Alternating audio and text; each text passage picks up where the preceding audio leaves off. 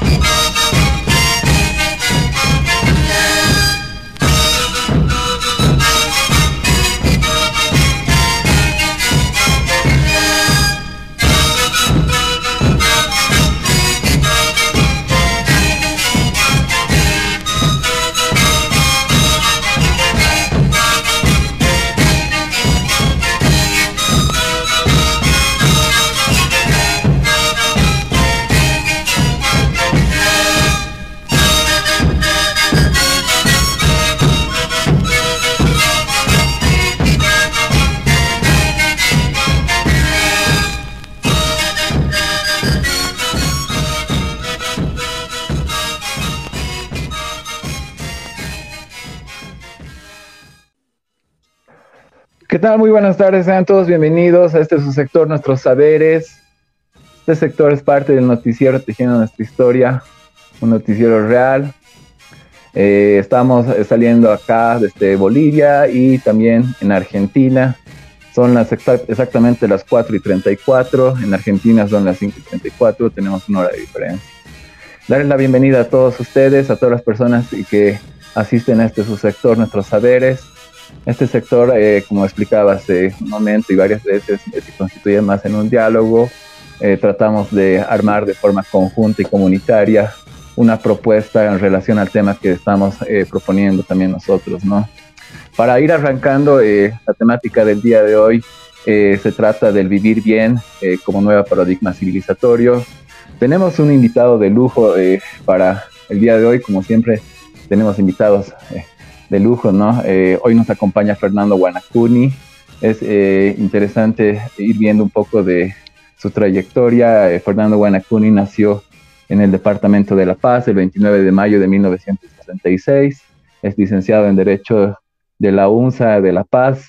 En 1983 viajó a varios países de América Latina y Europa, dando conferencias sobre conocimientos ancestrales y cómo revalorizar estos conocimientos. El 2008 eh, eh, es, docente de posgrado de la construcción de gestión y de círculos comunitarios en la UNSA. El 2006-2007 es parte del equipo que realizó la ley Abelino Signani también. Eh, voy avanzando, el 2010 hace un diplomado en psicología del aprendizaje en Chile y también un diplomado en investigación pedagógica intercultural en Bogotá. Para el 2017 asume como ministro de Relaciones Exteriores y es en este espacio en el cual eh, tiene un rol importante eh, la propuesta esta del vivir bien. Esta propuesta que luego se ha ido exportando también a varios escenarios internacionales. Sin más preámbulos, eh, voy entrando directamente al invitado. como decía hace un momento, ¿qué tal Fernando? Muchas gracias por acompañarnos el día de hoy. ¿Cómo te va? Muy buenas tardes. Muy buenas tardes, qué alegría, contento de poder a través de este espacio compartir con los hermanos, las hermanas, sobre este, esta propuesta importante para todos nosotros. Vivir bien, buen vivir. Muchas gracias por la invitación. Gracias a ti, Fernando, por acompañarnos. Voy a ir arrancando un tanto en lo que vendría a ser la temática que nos corresponde hacer el día de hoy, ¿no? Eh, primero quiero señalar unos antecedentes sumamente interesantes que me parece importante recalcarlos. Lo que ha sucedido en octubre y noviembre del año pasado. Me refiero al golpe de Estado que ha atravesado Bolivia, en el cual ha, existido también eh, varios muertos y ha sido un incidente en varios aspectos, ¿no? Eh, me refiero a cómo eh, en estos 14 años, al parecer, se ha mantenido la ideología y el pensamiento de lo que vendría a ser el conocimiento ancestral, el respeto a nuestros símbolos igual andinos, y esto ha sido el motivo central por el que luego se ha levantado el sector popular me parece interesante recalcarlo esto porque ha existido muchas críticas en lo que vendría a ser el vivir bien o en lo que vendría a ser eh, el uso también de algunos ritos o rituales dentro del escenario eh, político en estos 14 años. ¿Cómo tú ves eh, esto, Fernando? ¿crees que parece que la ideología y al mismo tiempo son ejes centrales de toda propuesta política y perduran mucho más en el tiempo que todo lo que vendría a ser pasajero y al mismo tiempo podría ser arrebatado? Fernando. Gracias.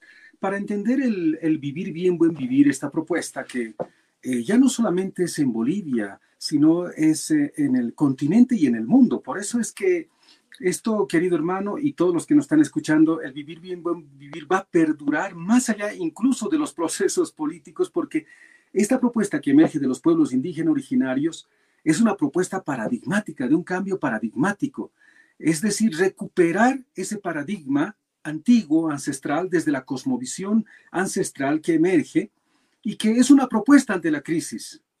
Hoy en día estamos viviendo una crisis. Miren, el, ejemplo claro es el, lo que estamos viviendo en este momento. Estamos todos encerrados, encerrados en nuestras casas, encerrados en todo este esta forma de la crisis pandémica en el mundo. Pero esta crisis sanitaria simplemente es una muestra y una consecuencia de lo que es la crisis de vida. Eso es evidente. Ahora, vamos a volver, ¿con qué parámetros vamos a volver a nuestras actividades? Este es un momento oportuno para reconstituir en los horizontes, de lo cual la humanidad está dialogando. Por eso es mucho más imperativo resolver ahora con qué parámetros, con qué principio, con qué paradigma vamos a salir. Desde los pueblos indígenas originarios, lo que hemos propuesto, el vivir bien, buen vivir, es el paradigma comunitario, que es una respuesta a esta crisis. Porque la modernidad, el sistema actual hegemónico, no está basada en principios y en valores, no está basada en la comprensión de la vida, no está basada en la dinámica real de la interacción social y de vida. La sociedad moderna ha emprendido un uso y abuso de todo. Incluso está destrozando la madre tierra, la Pachamama. El sistema capitalista está destrozando todo a través del mercado, el concepto de mercado, que es su fuente dinámica de, de, motor del sistema capitalista, exige destrozar, vender más, destrozar y destrozar la madre tierra. Eso es inviable. Estamos yendo al camino de la muerte. Estamos yendo al camino de la destrucción. Por eso Hoy en día el vivir bien, buen vivir, que es el que emerge del, del paradigma comunitario, es una respuesta. ¿Por qué? ¿Qué dice el vivir bien, buen vivir? Dice, tenemos que reconstituir nuestro equilibrio, nuestra armonía. Tenemos que reconstituir nuestra forma eh, antigua de vida desde una cosmovisión en la que respeta la vida, en que respeta la Pachamama. Porque hay un razonamiento profundo, sencillo, pero profundo. La Pachamama es un ser vivo y todos los seres que existen en él, en él, en la Pachamama, tienen un sentido y son importantes.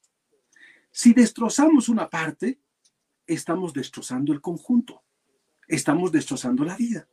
Por lo tanto, hoy en este, en este ritmo del mundo moderno no puede continuar el paradigma individual moderno hegemónico del vivir mejor. Se tiene que detener el mundo, tiene que tener un alto, no puede seguir destrozando la madre tierra porque está destrozando la vida. No puede seguir depredando la madre tierra porque está destrozando la vida. Por lo tanto, hoy emerge desde el vivir bien una propuesta que ha, ha tenido dos ejemplos en el norte y en el sur, que van a ser parámetros en todos los estados y en todo el mundo, me atrevo a decir, sin el temor a equivocarme, porque este paradigma es una respuesta a la crisis global que se está viviendo. Muchas gracias, Fernando. Apuntabas algo eh, concreto y preciso con relación a lo que vendría a ser el paradigma del vivir bien. Porque esto del paradigma del vivir bien no es algo nuevo, sino es algo que sigo trabajando ya desde bastante tiempo, como tú bien mencionabas también. Eh, para ir apuntando quizás algo relacionado a este concepto y lo que vendría a ser al mismo tiempo eh, tu gestión como canciller del Estado Plurinacional de Bolivia, Existen varios eh, convenios internacionales que de algún modo ha entrado, en el que ha entrado eh, este concepto del vivir bien, incluso en contrapeso a lo que vendría a ser la economía verde, otras figuras o alternativas, ¿no? en ese sentido, ¿cuál es el rol y, la influencia que ha tenido Bolivia en las Naciones Unidas eh, sobre el cambio climático. ¿Cuáles han sido las propuestas y el rol que ha tenido en aquel entonces eh, Bolivia, Fernando? Desde el año 2006, Bolivia empieza a tener todo un parámetro distinto de presencia en las Naciones Unidas. Pero no solamente es la presencia, sino las propuestas que desde el año 2006 se lleva adelante. A iniciativa de la delegación boliviana, de la misión boliviana en las Naciones Unidas, se ha propuesto algo fundamental, que han sido puntos de apoyo en lo que hoy el mundo está buscando. Primero, la declaración de los derechos de los pueblos indígenas originarios. Bolivia fue uno de los promotores para que las Naciones Unidas aprueben esta declaración fundamental de los derechos de los pueblos indígenas originarios, que es fuente principal de reconocimiento y además de una articulación desde las Naciones Unidas. Ese es un punto muy importante. Luego, desde las constituciones políticas del Estado de Ecuador y de Bolivia, en el concepto del Estado plurinacional, que es una nueva estructura, se propone los derechos de la madre tierra, porque las constituciones de los estados plurinacionales, tanto de Ecuador como de Bolivia, el principal, el principal derecho fundamental es la Pachamama, es la Pachamama en un razonamiento muy sencillo. El derecho fundamental en el mundo moderno es la vida. Porque van a ver en las declaraciones de las Naciones Unidas donde dice el derecho fundamental es la vida. Y nosotros de los, de los pueblos indígenas originarios decimos, el derecho fundamental desde la cosmovisión ancestral, desde los pueblos indígenas originarios, es la Pachamama. Porque sin la Pachamama no hay vida. ¿Qué vida se puede garantizar cuando destrozamos la madre tierra. Ninguna vida se va a garantizar. Por lo tanto, el derecho fundamental desde los pueblos indígenas originarios es la madre tierra, la Pachamama.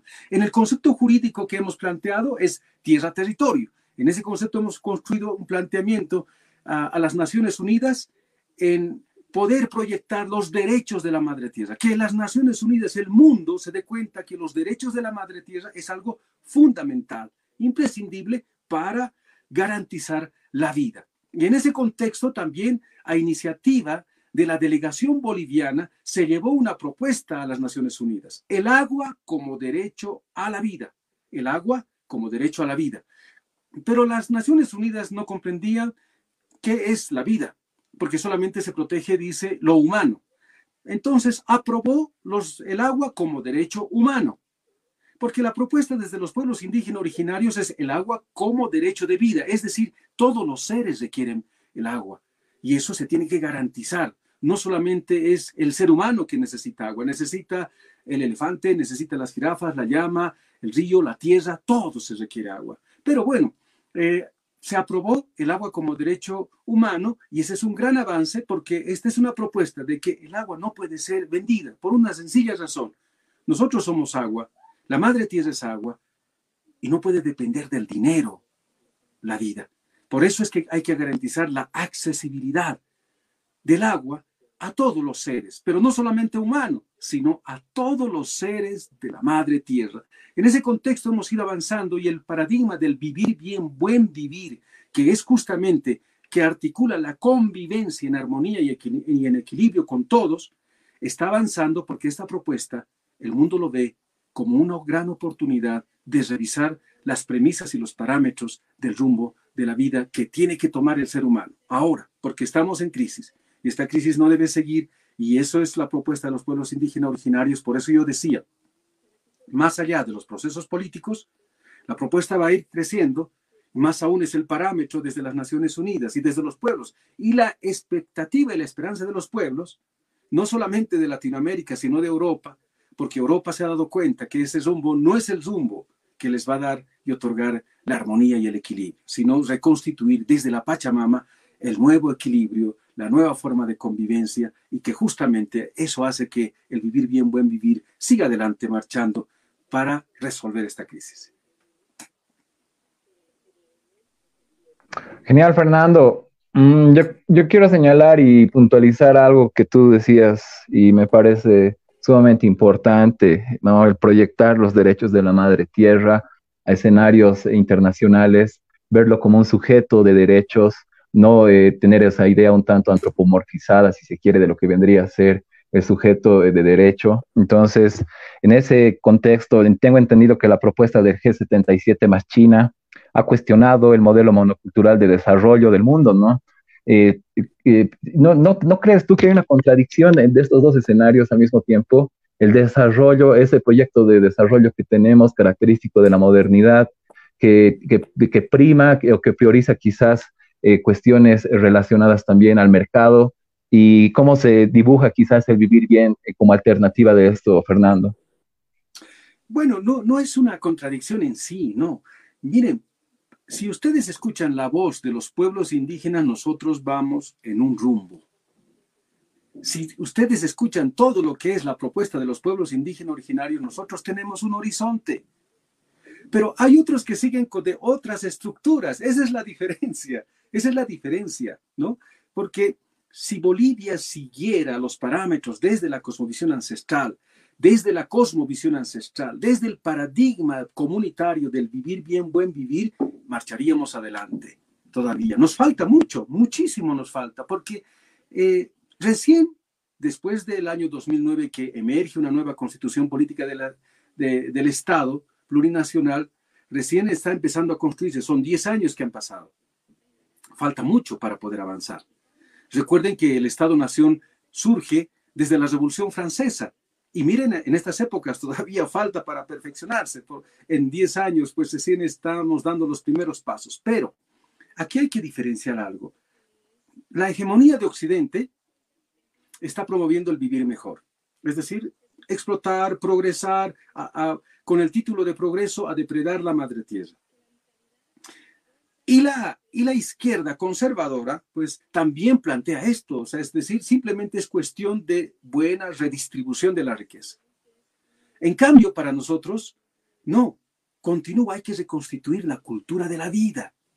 Por eso el mundo hegemónico moderno, moderno, llamaremos la extrema derecha y la extrema izquierda, así lo voy a denominar, la extrema derecha y la extrema izquierda, son las visiones antropocentristas, ¿no? Por ejemplo, una montaña para, para un hombre de visión eh, moderna, progresista, dice, esta montaña tiene oro, vamos a explotarla. Y lo explota. El beneficio se va a unos cuantos y a, eh, a unos cuantos y a los, los muchos quedan olvidados. Viene la izquierda extrema y dice, esta montaña sí tiene riqueza, vamos a explotarlo. Y, pero la diferencia es que vamos a distribuir entre todos lo mejor posible pero lo van a explotar. En cambio, para el pueblo indígena originario, esa montaña es un abuelo, es un ser. Se da cuenta, es un ser. Y dice, no, no hay que explotarlo. Ese es el abuelo, ese es el achachila, ese es el ahuicha. Y tenemos que cuidarlo, porque es parte del equilibrio de nosotros. Por eso, eh, en el contexto de las propuestas de Bolivia, hay que tener claro ¿Quién propuso derechos de la madre tierra? ¿Quién propuso el vivir bien? ¿Quién propuso eh, el, eh, el, agua como derecho de vida? Es la visión y cosmovisión de los pueblos indígenas originarios. Pero otros de otras vertientes, también eh, que tienen sus principios, pues van a ir apuntando hacia el progreso, hacia la depredación, etc. ¿no? Entonces eso hay que diferenciar bien de quién viene y hacia dónde estamos yendo. Genial, Fernando. Justamente existe, ¿no? Esta, eh, yo lo veo como una contradicción porque los anhelos y proyectos desarrollistas, eh, tú bien lo mencionabas, son de izquierda, tanto de derecha, ¿no? Si bien eh, ambos, unos optan por la redistribución del excedente y otros, los capitalistas, lo acaparan, al mismo tiempo ambos depredan el sistema, tienen esa cultura un tanto extractivista en la que se prioriza quizás las necesidades, entre comillas, del hombre por sobre la naturaleza. Entonces, eh, en ese escenario, eh, ¿tú cómo ves Bolivia ahora? Porque ahora, ahora eh, como te mencionaba hace un momento, ha cambiado un poco el rol de lo que vendría a ser el, el paradigma del vivir bien dentro de, de, lo que está sucediendo. Quizás las necesidades en apariencia nos dan a entender de que necesitamos más bien diversificar la producción, industrializar, depredar, crear quizás eh, medios alternativos de desarrollo. Entonces, eh, no sé cómo tú ves, qué alternativa propone esto del vivir bien quizás. Claro, lo que tú estás preguntando es central, eh, querido hermano, porque esa vicisitud ante esa pregunta trascendente, no solamente de Bolivia, sino de la humanidad, es fundamental para el giro del el rumbo de la humanidad. Porque ¿qué va a hacer? Ahí la pregunta es para todos.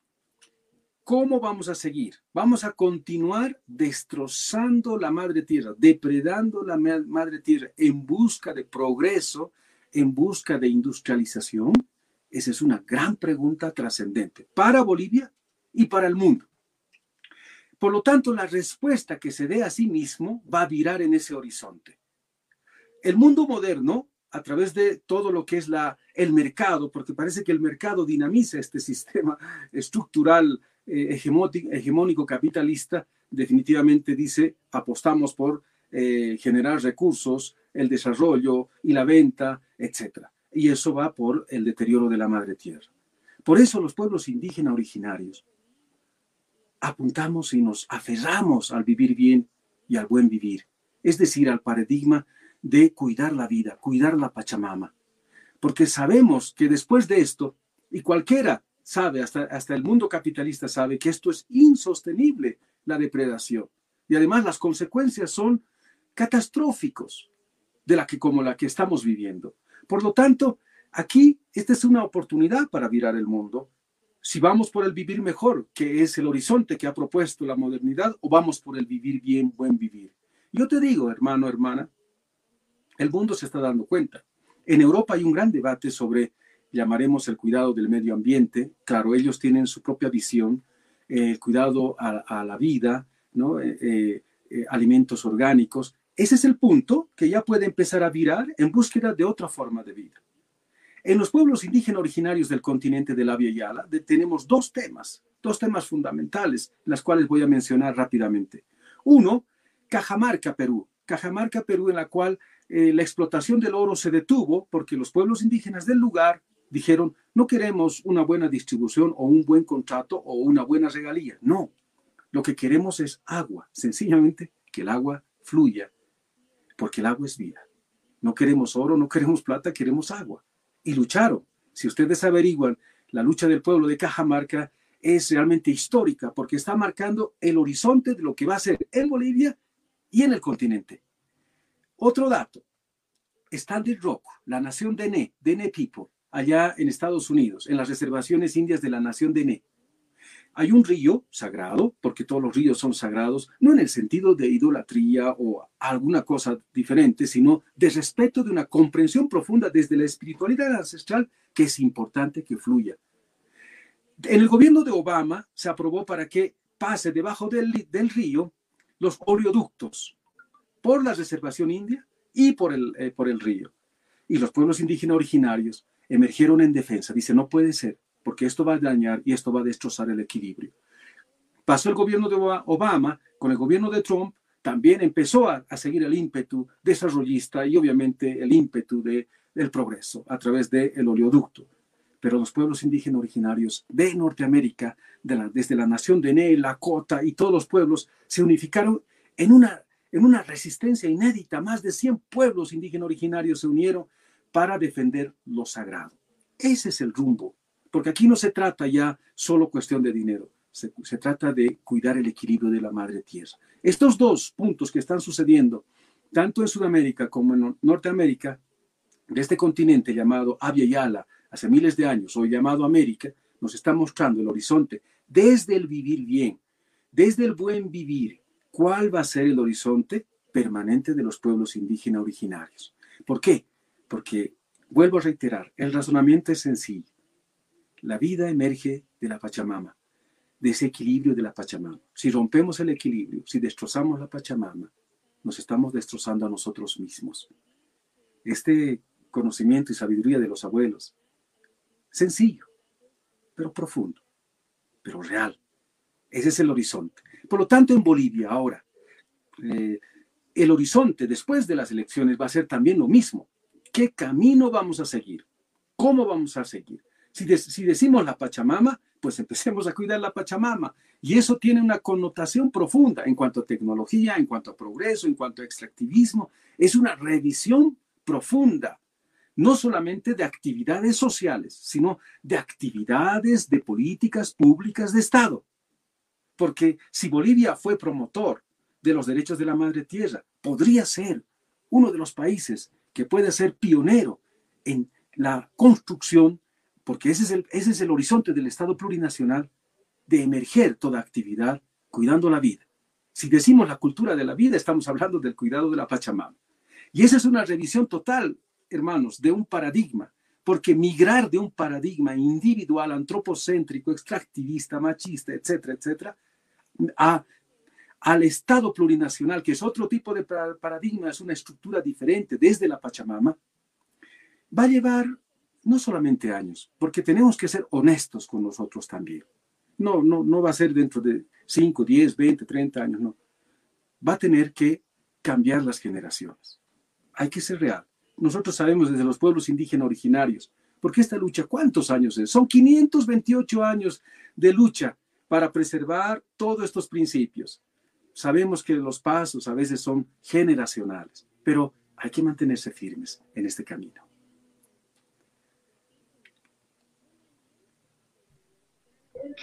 Genial, Fernando. Eh, Súper interesante lo que señalas. Evidentemente, me parece genial apuntar que tú eres consciente de, esta aparente contradicción que puede llegar a existir en pedir desarrollo, en pedir progreso, sin antes analizar eh, las implicaciones que tiene esto, ¿no? Entonces, eh, medir, me parece, el progreso de una nación o el progreso que tiene la humanidad eh, por el PIB y solamente esos indicadores no me parece justo, ¿no? Justo incluso con las generaciones posteriores. Vamos entrando un poco a algunas cuestiones referidas a temas de ideología y a temas filosóficos. Para señalar un poco cuál vendría a ser el principio antropológico, si se quiere, de vivir bien, para Rousseau, por ejemplo, el hombre es por naturaleza bueno, en cambio, para, todo, eh, para Hobbes, eh, el hombre es el lobo del hombre, el hombre es por naturaleza malo. Eh, para esta visión andina, para esta visión del vivir bien, ¿cuál es la idea y la concepción que tiene del hombre, Fernando? Voy a dar desde la teoría, desde la filosofía, desde la cosmovisión ancestral, no solamente del ser humano, sino de toda forma de existencia. Nuestros abuelos nos dicen, voy a hablar lo primero en Aymara, ¿no? eh, tajekunas hakaskiwas sistana imaratja, ¿no? Hiskarus hacharos hakamo siwa, significa en español, ¿no? Y nos decía siempre, hijo, no te vas a olvidar que todo vive, lo pequeño, lo grande, vive. Y esa vida es importante. Toda la vida de todos los seres es importante. Y todos forman en un tejido complementario lo que es la pacha, lo que es la vida. El daño a una especie es el daño a todo, porque es parte de un tejido. En Aymara no nos enseñan la primera palabra, el yo, sino nos enseñan el nosotros, el jiwasa. Ese jiwasa integrado, pero no solamente el jiwasa social, no, el jiwasa comunitario, la unidad y estructura de vida.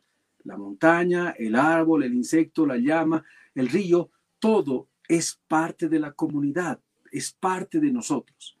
En esa comprensión dice, la esencia natural y eterna de toda forma de existencia es equilibrio y armonía.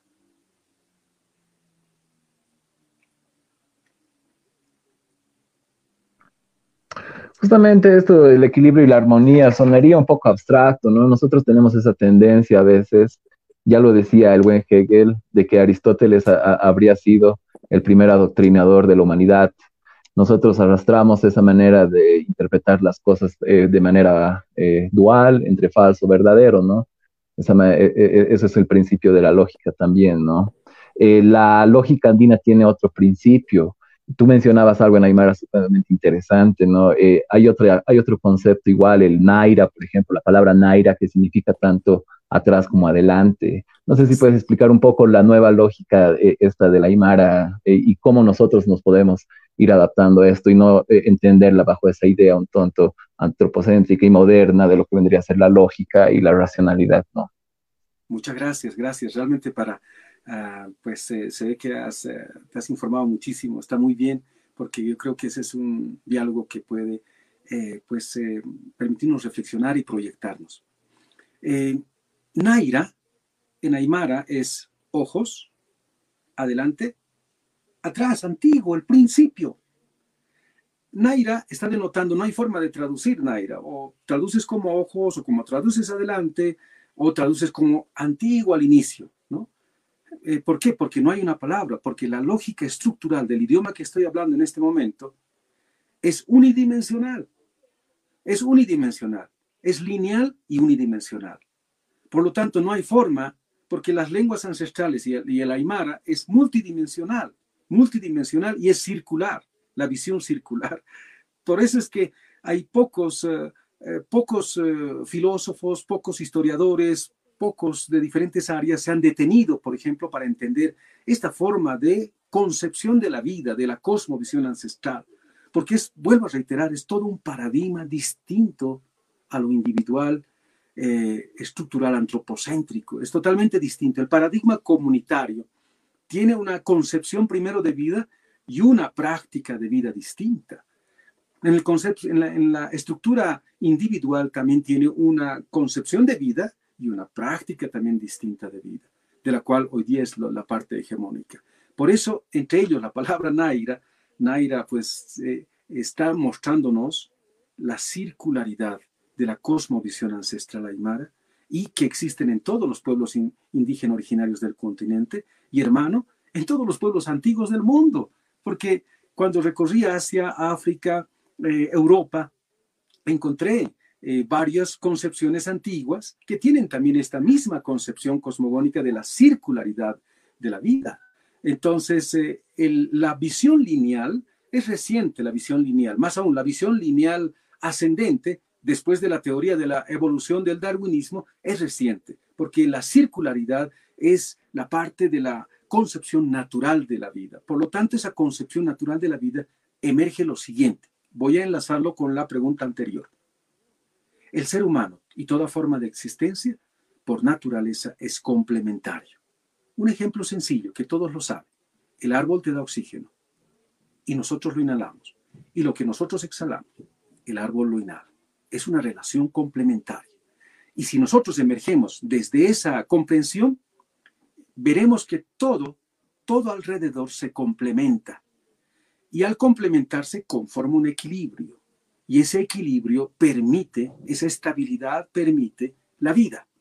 Hoy estamos ante una inestabilidad de la vida, es decir, se ha roto el equilibrio, por lo tanto, la vida está en peligro.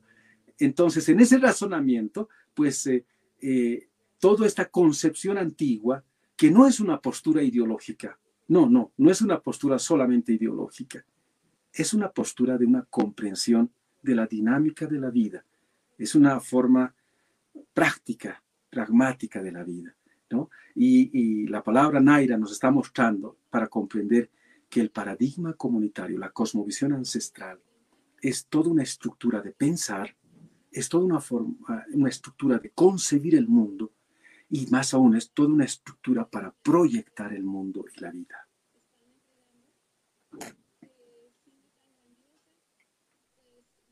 Fernando, en su libro Filosofía Andina, Joseph Sterman señala lo que tú acabas de mencionar, ¿no?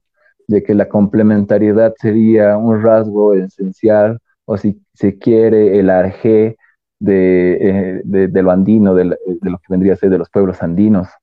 En ese sentido, eh, tú podrías comparar esto de la complementariedad con algo que ya se había trabajado también antes, referido a la dialéctica de la naturaleza, el ejemplo de la planta, por ejemplo, es, sumamente importante eh, tomar lo que es semilla y que luego es planta y que luego es fruto y que se va negando, a aparecer, va negando sus anteriores escenarios y va transformándose. Entonces, esta idea de la transformación, de que son etapas, de que son ciclos, la vida, también está relacionada con la manera en la cual se entiende eh, el cosmos y cómo eh, al mismo tiempo entienden los pueblos andinos el universo y lo demás. Mm.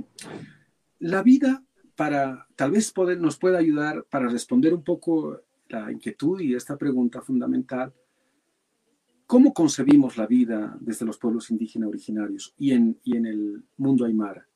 La vida para nosotros es un viaje sagrado, es un viaje sagrado. Esta es una escuela, así más o menos lo concebimos. La vida es como una escuela, venimos, convivimos y nos vamos. Por eso eh, la concepción de mundo, de la vida, es trascendente. Porque si no tienes la concepción de vida, como decía el abuelo, si no tienes esa concepción no vas a tener tu horizonte y te vas a perder ahí. Y si no comprendes la concepción de la muerte, pues no vas a comprender la vida. Son aspectos trascendentes, la vida y la muerte. Dentro de la, la cosmovisión ancestral en general y Aymara en particular, la muerte no existe primero. La muerte no existe. ¿Por qué? Porque la, lo que llamamos eh, nacer y morir es simplemente de qué lado de la puerta estás, nada más. No, al nacer estamos viniendo para nosotros desde el Wiña y Marca, que es el pueblo eterno, y al morir, entre comillas, estamos naciendo al otro lado, retornando a nuestra casa al Wiña y Marca. ¿no? Entonces, por lo tanto, no hay esa tragedia en el sentido de la muerte como tal, eh, sino una comprensión de este viaje sagrado. Y al comprender este viaje sagrado, comprendes también los roles alrededor, la convivencia, la, ¿cuál es la, experiencia fundamental de esta vida? Es la convivencia permanente. Por eso el vivir bien, buen vivir es la convivencia alrededor. ¿Cómo generas? Y el abuelo ahí enfatizaba bastante, decía, no, los más grandes tesoros no es lo que tú acumulas, no lo que tú comes, sino lo que la forma que convives y las huellas que vas dejando en el corazón de los demás. Por lo tanto, en esa convivencia no es solamente social, no, porque generalmente la estructura hegemónica solamente nos muestra lo social y lo social, no. Aquí la convivencia está con todo, con el árbol, con el insecto, con, con el río, con la montaña. Por, para nosotros es fundamental. Por eso tal vez esa, esa práctica en Anata, recuerdan en Anata cuando hallamos la computadora, hallamos la silla, hallamos el escritorio, el lugar donde vendemos el periódico, hallamos todo, estamos denotando esa, esa característica de, de la cosmovisión ancestral Aymar, de que todo vive y todo es importante. Y por lo tanto, te vas interrelacionando y no hay la evolución o involución, no, no, simplemente vas retornando nada más. Por eso, por ejemplo, en, en noviembre, ya muy próximo, en cuando hacemos el Huña y Pacha, lo que dicen todos santos, cuando baja el Urpu, la niebla, en nuestra concepción dice, están retornando los ancestros, los abuelos y las abuelas. Y no pueden retornar solamente incluso en, así en figura humana. Por ahí aparece un perrito, dice, ojo, le vas a dar comida y vas a tratar bien porque puede ser el abuelo y la abuela. Es decir, hay una interrelación permanente de la vida, ¿no? Por, por eso es que al final la, la cosmovisión ancestral te da toda una interrelación de las experiencias, las experiencias. Las experiencias son lo que da la riqueza verdadera en la convivencia con todo.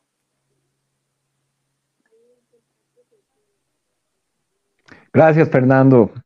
Hay muchas cosas eh, de las cuales quisiera hablar, eh, pero no voy a perder esta oportunidad para preguntarte algo que a mí me ha llamado bastante la atención y también es eh, quizás una de las angustias y investigaciones que tengo, ¿no? en realidad no sé si has revisado La lengua de Adán de Meterio Villamil de Rada. Este, este, este, libro donde justamente él propone que la lengua primigenia de la humanidad es el Aymara y que el hombre, eh, eh, del el primer hombre vendría a ser el hombre de Tiwanaku, ¿no? Yo quiero señalar esto porque es sumamente antiguo, esto es de incluso 1825 eh, y, por adelante, ¿no?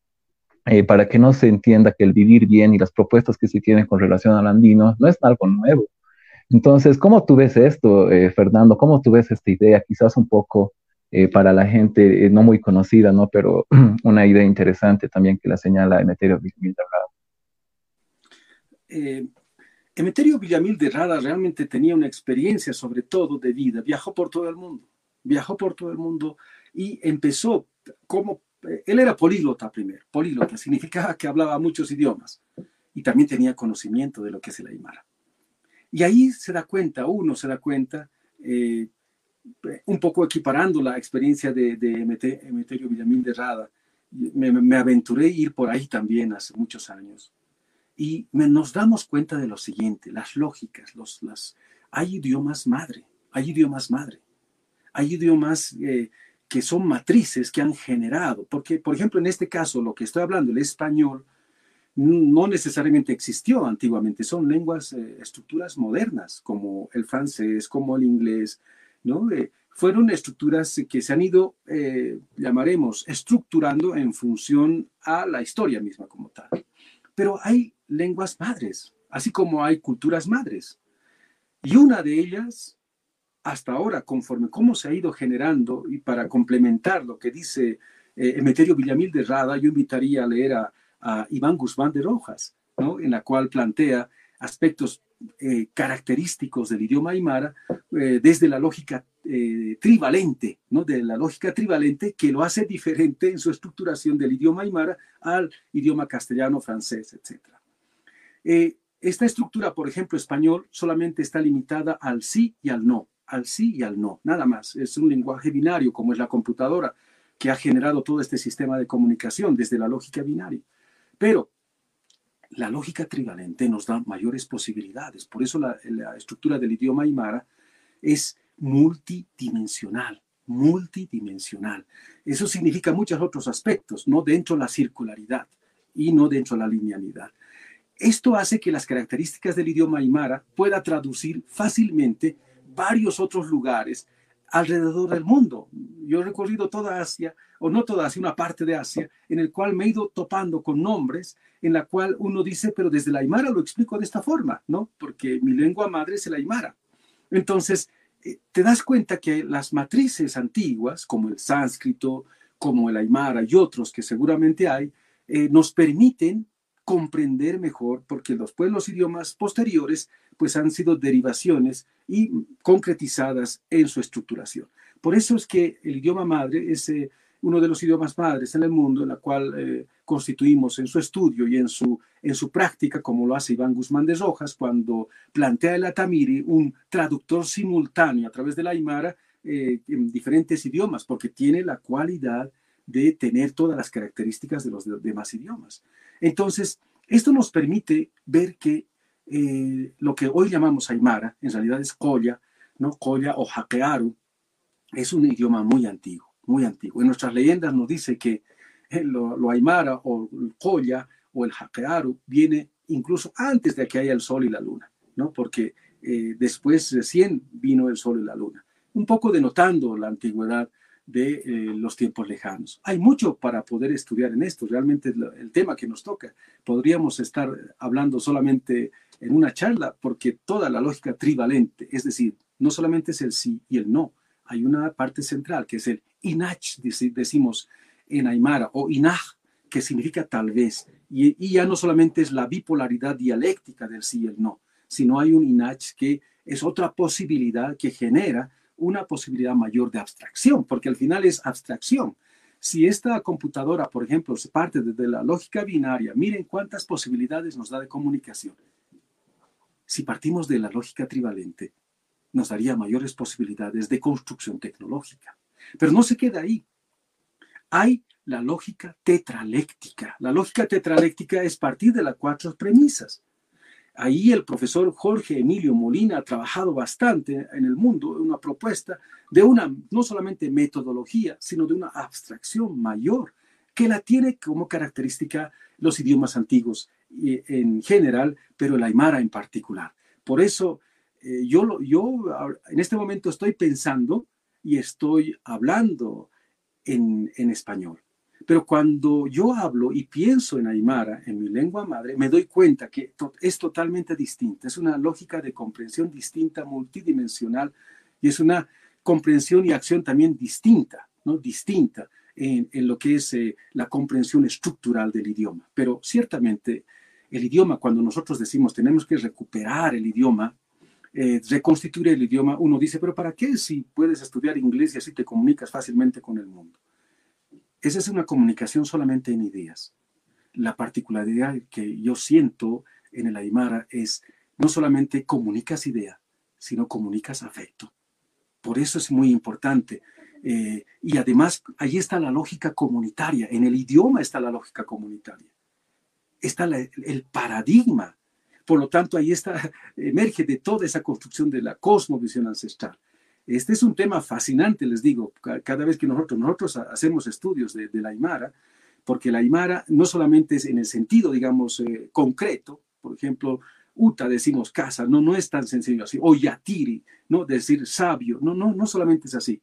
Ya es esa sabiduría de la comprensión, Ti es la temporalidad, Ri es el movimiento que da ah, el ser que lleva a alguna parte. Es decir, el Yatiri, sí, es un hombre sabio, porque la sabiduría que trae no solamente es de la comprensión de esta dimensión, de esta realidad, sino la comprensión de las otras realidades, de los abuelos y las abuelas y de los tiempos.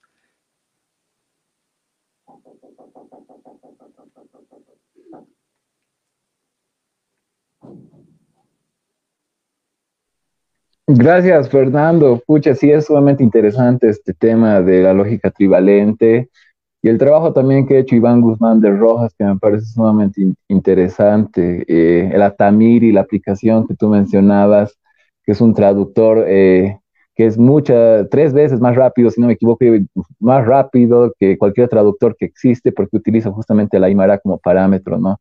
Es por eso que yo te preguntaba esto, ¿no? Y al mismo tiempo, Arthur Posnansky ha hecho interesantes investigaciones con relación al origen eh, del hombre, pero eso lo dejaremos para otro, eh, quizás, eh, espacio. Ahora estamos en el vivir bien. Me, disculpo un tanto por salirme del tema, pero no podía evitar preguntar esto. Volviendo un tanto al...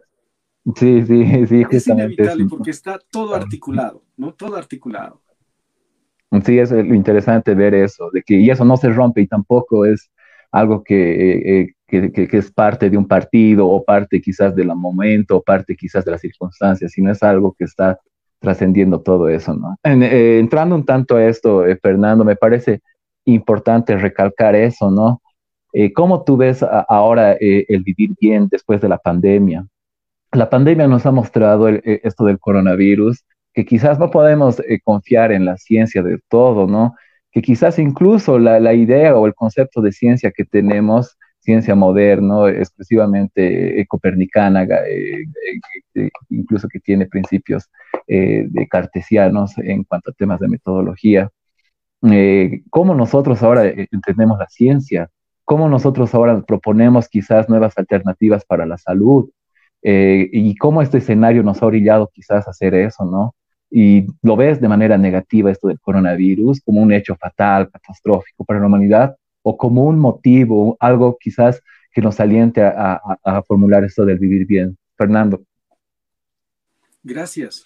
A ver, voy a responder eh, escuchando al Tata Abelino Signani. ¿no? Abelino Signani eh, esto, eh, fue parte de este gran proyecto junto con Elizardo Pérez desde el año 1931 hasta el año 1940, hasta enero del año 1941 de este gran proyecto que se llama Warisata. Es un gran proyecto en tema de educación. Algún día tal vez podamos conversar de eso, es fascinante. Pero ahí eh, Elizardo Pérez decía, mire, no hay, no hay ladrillos, no hay dinero, nadie nos está ayudando. Eh, imagínense el año 1930, eh, ¿no? El 31. nadie quería ayudarles porque pensaban que esa escuela eh, era un espacio de insurrección. Entonces, le pinta de manera negativa Elizardo Pérez a Tata Belino Signani. Y el Tata Belino Signani le dice, mm, este es un buen tiempo. Y el, Elizardo le dice, pero ¿cómo es un buen tiempo? Y el Tata Belino le dice, claro, con una, le, responde con una pregunta. Le dice, eh, ¿cuál es el mejor momento para brillar? Y le dice, la oscuridad. El Tata Abelino Signani decía, el mejor momento para brillar es la oscuridad. Este es un buen tiempo para revisar nuestras premisas de vida. Creo que todos, todos hemos reflexionado y hemos revalorizado conceptos tal vez por ahí estructurales, hegemónicos, etcétera, que están en nuestra mente y en nuestro corazón. Mucha gente, por ejemplo, escuché, y como seguramente ustedes saben, en este tiempo decían, ¿qué es ahorita lo valioso? ¿La vida o el dinero o las posesiones? Obviamente todos van por la vida y no. Y alguien que se estaba muriendo dice, mire cómo se murió, teniendo tanto dinero, ¿no? Con algo que no podía obtener, que es gratis, el aire, no podía respirar. Entonces, este es un buen tiempo para revisar los parámetros de real valor. Ahí está el hijo, la hija, la familia, el esposo, el abuelo, la abuela. ¿Y cuál es el mayor tesoro? Ahí está, la convivencia con ellos. Por lo tanto, este, este tiempo, por lo menos desde la cosmovisión andina y aymara, estamos revisando ahora de nuevo, porque también eh, eh, muchos hermanos aymaras nos hemos perdido también en el mundo moderno. Entonces, recuperarnos es también entender de verdad la vida. ¿Nos estamos afanando en tener, en tener y en consumir solamente o nos estamos afanando en vivir bien? Por eso aquí hay una premisa muy interesante, un principio indígena originario que me gustaría participarlos. Dice, no te afanes en dejar bienes, riquezas a tus hijos. Afánate en dejar buenos hijos a la madre tierra. Creo que este es un momento grande de reflexión. Por lo tanto, el vivir bien, buen vivir, emerge vigoroso porque es una respuesta, vuelvo a reiterar, sencilla, pero profunda, porque emerge de la comprensión de la vida. Este es un buen tiempo. Muchos han debido reflexionar en sus casas. ¿Qué hago? Puedes tener todo, pero si no está tu papá, tu mamá, la razón de vida alrededor, revisas, ¿no? He visto mucha gente llorar en este tiempo porque estaba en el vivir mejor. Y recién se da cuenta, dice, me llamaron muchos, hermano, esto del vivir bien, que tú siempre andas por ahí hablando, pareciera tener razón. ¿De qué se trata? Explícame más, me decía. No, yo le decía, hermano, es simplemente la comprensión, es el mensaje de amor de los abuelos y las abuelas. Porque eh, ese amor dice, ¿cómo va a vivir mi hijo? ¿Cómo va a vivir yo? Yo tengo eh, cuatro, tres hijas y un hijo, cuatro. Y cada día me pregunto, porque no siempre vamos a estar acá, vamos a estar un día, retornaremos a Luña y Marca, pero ¿cómo ellos van a vivir? Y nos afanamos en dejarles los principios de vida, no casas o tesoros, sino principios de vida que le van a ayudar a convivir bien, a vivir bien. Entonces, este es un espacio, este es un momento, llamaremos esta pandemia, este, lo último, lo más bajo de la crisis de vida, que es la crisis sanitaria en la cual estamos sumidos, una oportunidad para emerger, pero no para emerger. Ya muchos lo han dicho, ya muchos eh, analistas, filósofos, teóricos en el mundo, no vamos a volver a la normalidad. No podemos volver a la normalidad, es decir, eh, apoyándonos en las premisas que nos llevaron a esta. Hoy es tiempo de ver esa ciencia, una nueva ciencia, una ciencia con conciencia, una ciencia de conciencia, una, una ciencia que describa y cuida alrededor la vida. No una ciencia en el principio cartesiano, simplemente racionalista, sino también en una ciencia basada en esa cosmovisión de respeto a la vida, a todo lo que existe. Comprender que todo es importante y todo vive es empezar a comprender el vivir bien, es dar el primer paso en ese camino y horizonte que llamamos hoy vivir bien, buen vivir.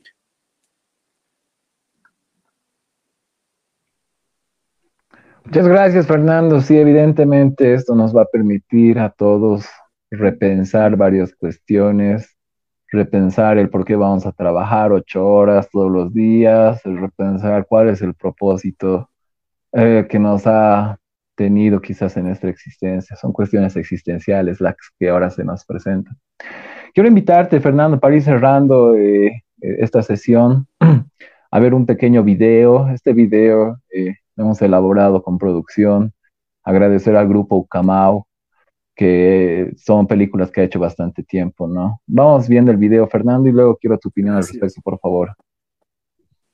Adelante, producción.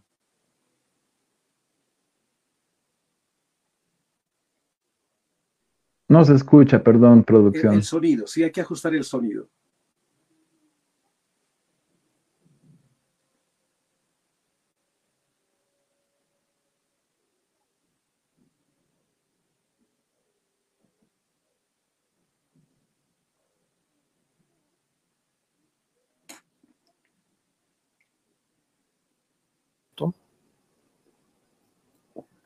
Y decidimos hacer una donde filmamos es una comunidad que he hecho al norte de La Paz, donde la mayor parte de la población habla aymara. Y em, fue afortunado llegar allá porque estábamos preocupados después de conocer la noticia espeluznante de que los norteamericanos estaban esterilizando en Bolivia, un país de poca población, con alta densidad de mortalidad materno-infantil a jóvenes campesinas sin su consentimiento y decidimos hacer una película para denunciar ese hecho gravísimo, crimen de lesa humanidad. Guaracochos, gringos, jamuncu, entero comunidad Tayanapa. Nosotros, los del cuerpo de progreso, hemos venido hasta aquí con mucho sacrificio para que ustedes se desarrollen.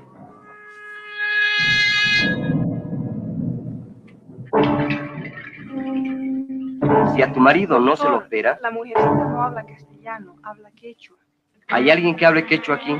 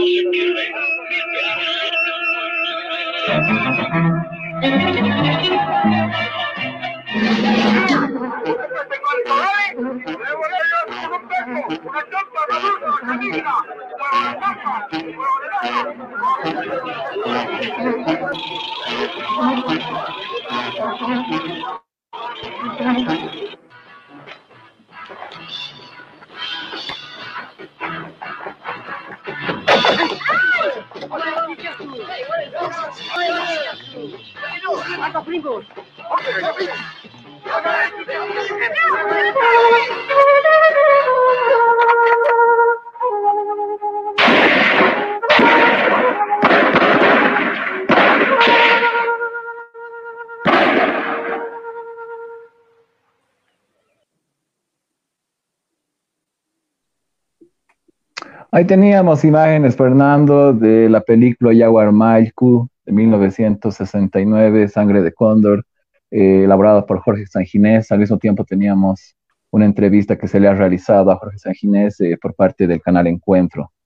Eh, ahí veíamos al mismo tiempo, ¿no? Cómo era un, un tema polémico esto de cómo se estaba clandestinamente esterilizando a mujeres locales. Y, es, y a modo de denuncia habían hecho esta película. Parece que en la actualidad ya no es necesario eliminar a los pueblos indígenas, sino que el capitalismo y Estados Unidos los termina absorbiendo. No sé qué, cuál es tu valoración eh, ahora, a casi más de eh, 40 años ¿no? de esta película, Fernando. Sí, sí. Yo creo que esta película denuncia eh, varios aspectos ¿no? de, lo que nosotros siempre eh, definimos en el proceso de la historia desde el año 1492 en el continente y el año 1532 en la región, empezó un proceso de colonización que es la superposición cultural de los pueblos, es decir, tratar de hacer desaparecer su cosmovisión y también tratarlos de hacerlos desaparecer físicamente, como ocurrió en el Caribe. Por lo tanto, esto no se ha detenido. El periodo de la colonia mantuvo toda esa, eh, a través de la extirpación de idolatrías, todo un proceso de desaparición física cultural, cosmogónica de los pueblos indígenas originarios. Los procesos libertarios, llamaremos de 1800 adelante, los procesos eh, revolucionarios libertarios tampoco solucionaron los temas centrales de la deuda histórica. En Bolivia, en el año 1825, adelante, el periodo republicano no solucionó los temas de los pueblos indígenas originarios. Por eso es que eh, esta lucha continúa, continúa esta lucha en Bolivia, continúa en Chile, continúa en Argentina, continúa en Panamá, continúa en Estados Unidos, continúa porque no se ha resuelto esta deuda histórica colonial.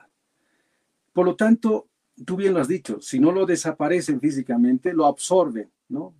Eh, haciéndolo perder ahí en el horizonte.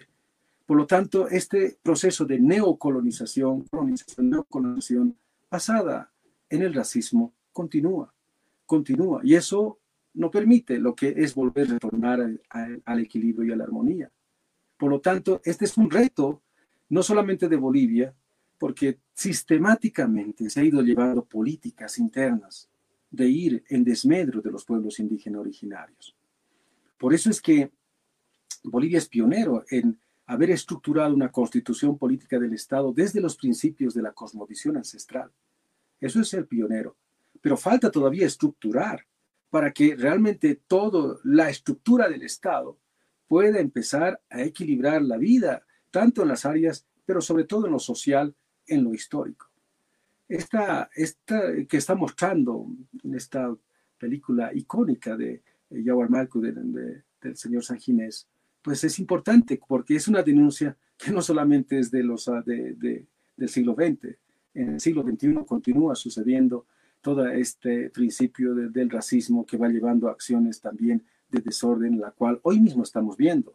¿no? Lamentablemente, eh, el ser indígena, eh, eh, nuestras madres de pollera, nuestros símbolos sagrados como la huipala, hoy día son todavía pues, aspectos de persecución y de denigrar ¿no? como algo inferior.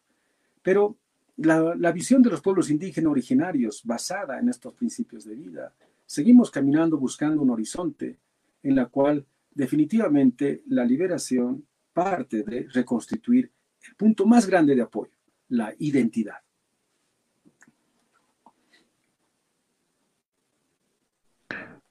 Muchas gracias, Fernando. La verdad, se nos ha hecho corto el tiempo eh, para hablar de varios temas que han quedado eh, pendientes. Te hago la invitación para otra sesión para que podamos hablar más extendido también sobre estos temas y agradecerte de nuevo por la presencia y por aclararnos varios eh, temas, ¿no? Explicaba hace un momento que lo que ha quedado y lo que ha motivado a la gente a levantarse en octubre y en noviembre ha sido la huipala, ha sido eh, eh, la ideología de los pueblos indígenas eh, por sobre cualquier otra ideología. Incluso podían estar quemando banderas de marxistas y la gente no se levantaba, pero han quemado la huipala, han sacado un símbolo característico de los pueblos indígenas y la gente se ha levantado, ¿no? Entonces, creo que eso ha quedado en estos 14 años y me parece sumamente interesante. Ha quedado ese espíritu por lo nuestro, ha quedado ese anhelo igual de reivindicación de los pueblos indígenas. Agradecerte, Fernando, y, vámonos despidiendo, por favor. Muchas gracias. Es el ajayu del pueblo, es el espíritu de los abuelos y las abuelas. Este tiempo para nosotros, decimos, el proceso es incontenible e irreversible, porque está basada no solamente en una postura de un interés particular, está basada en los principios de vida, está basada en el retorno de nuestros abuelos y nuestras abuelas. Por lo tanto, cuando hablamos de la huipala, de la cosmovisión ancestral, estamos hablando de un ajayo. Ajayo quiere decir ese espíritu grande del pueblo. Nosotros decimos, eh, cuando él vuelve, cuando Abya ya la despierta, América tiembla. Porque este es un tiempo que nosotros llamamos Pachacuti. Pachacuti significa el reordenamiento de la vida, el retorno al equilibrio y a la armonía. Y para empezar y terminar y empezar una época, es importante remover la tierra profundamente, pero lo que va a pervivir en la vida es siempre esos principios eternos, la cultura de la vida. Por eso también los pueblos indígenas originarios eh, nos aferramos en esta cosmovisión, en esta visión, porque es, emerge desde la comprensión de la vida y proyecta también la armonía y el equilibrio. Agradecerte a ti, de verdad que esta tarde ha sido una jornada muy interesante, porque me alegra primero que una persona joven eh, esté informado. De verdad, de verdad, agradezco tu corazón, tu vida, porque eh, te, has informado, has leído y lo sientes además. Eh, eso es importante porque eso te permite proyectar también con mayor precisión para sumergirte en la cultura ancestral de los pueblos indígenas originarios. Muchas gracias a ti, gracias por haberme invitado a este espacio que para mí es muy importante. Gracias. Gracias, Fernando. Vamos despidiéndonos de la gente, agradecer a todas las personas que nos han visto. Estaban eh, viendo en vivo 40 personas y se ha compartido 145 veces eh, el video. tenemos muchas reproducciones. Quizás para ser justos con toda esta gente, leeremos un comentario antes de irnos. Por favor, te ruego, Fernando, por favor, eso te pediría. Y respondiendo, ¿no? Eh, José, por favor, un comentario podemos pasar. Ahí tenemos uno, lo leo, de Germán Granada. Una pregunta para Fernando, ¿qué diferencias habría entre el vivir bien y tradiciones del pensamiento ambiental occidental como el biocentrismo, la teoría de Gaia de James Locke y la ecología profunda de Arnes? No, he leído la verdad esos autores, pero ahí está la pregunta de Germán Granada. Bueno, eh, el principio ecológico, que es una tal vez una reflexión desde Occidente, eh, no deja de partir del antropocentrismo. Es decir, eh, lo ecológico sigue viendo como un objeto inerte a la Pachamama, a la Madre Tierra.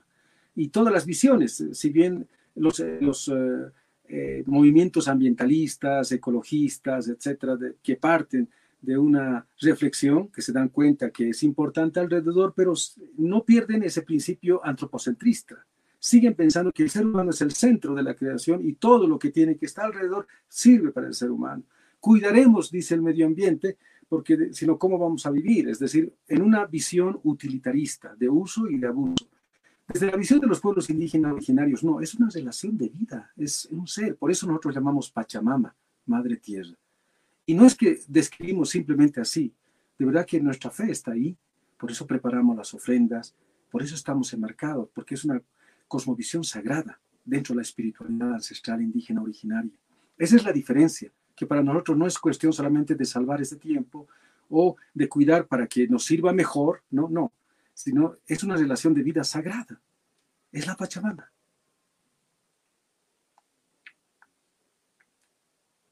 Gracias, Fernando. Me voy a ir con una pequeña cita de, de un libro de Fernando Díaz de Medina, Teogonía Andina. Oh. Fernando Díaz de Medina ha sido un precursor también de lo que vendría a ser eh, el movimiento andino y la reivindicación de todo eso, ¿no? Eh, voy a pasar a leerlo. Yo, el Rapsoda Aymara, después de realizar la andadura portentosa que conduce a los tiempos remotos, doy cuenta de mi hacer lo visto, lo entrevisto, las flechas de la intuición poética, el conocimiento que emana de los textos, las voces de la tradición oral, la memoria que recuerda, la meditación esclarecedora, los grandes mensajes oníricos, la visita repentina de las adivinaciones, también la imaginación que nunca descansa y el ideal ansioso de encarnar en obra humana mueven la caligrafía de mi relato. Ahí estábamos con una cita de Fernando Díaz de Medina para ir cerrando este sector. Gracias Fernando de nuevo. Eh, nos vamos con una canción antes eh, para todas las personas que nos ven. Nos vamos con la canción de Ukamau Ike, Tupac Katari. Ahí estamos. Gracias Fernando. Gracias a todos. Síganos en las redes sociales. Hasta otra oportunidad. Un jayaya a todos. Nos vemos. Pachamama.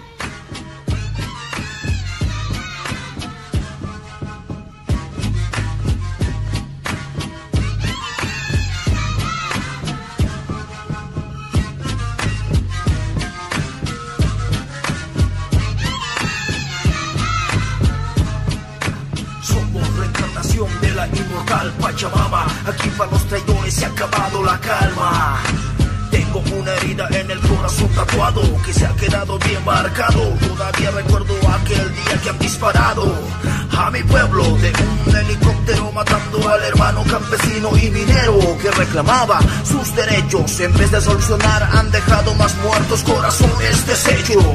Aquí estamos presentes inmortales, bien duros, compañeros de los suburbios oscuros, contando esta historia para que no se olviden y se graben en su memoria. Por aquí me dicen a la policía y a los militares se los respeta, porque entonces a mi pueblo la han apuntado en la cabeza con la metralleta. Una ráfaga de ametralladora, puerta la voz del pueblo, de la gente luchadora, trabajadora Decenas de cuerpos ya son acallados en el seco suspiro de la muerte, ya están desangrados. Se ven disparos por todos los lados, fuegos cruzados, gente muerta en cada esquina. Nuevamente suena la metralla asesina. Tas, tas, todavía está maldad por aquí camina, pero estamos conscientes de la meta que nos ilumina. El pensamiento único. Amar, luchar por la libertad. Tú eres la fuerza viva para cambiar o aniquilar esta maldad luchar por la libertad.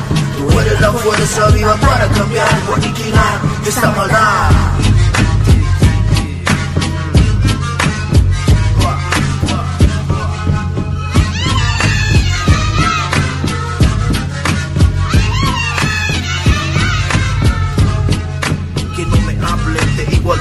Que no me hablen de libertad, sentados en la indiferencia, conjuntos que simulan pedir para el pueblo clemencia, tampoco cacareen que van a acabar con la malicia, si están pisoteando en el altar a la justicia, la moral del pobre, defender al pueblo con honor, como dice el himno nacional, morir antes que esclavos vivir, pelear con valor, que nadie escupa sangre para que otro viva mejor, basta de seguir viendo a los pueblos con dolor, aquí vuelve, aquí vuelve tu y siendo millones inmortales de los pueblos originarios, tales cuales somos verdaderos guerreros, listos para la lucha los mineros, sangre de guerrilleros, apoyando el movimiento aquí los callejeros, uniendo fuerzas con los hermanos cocareros.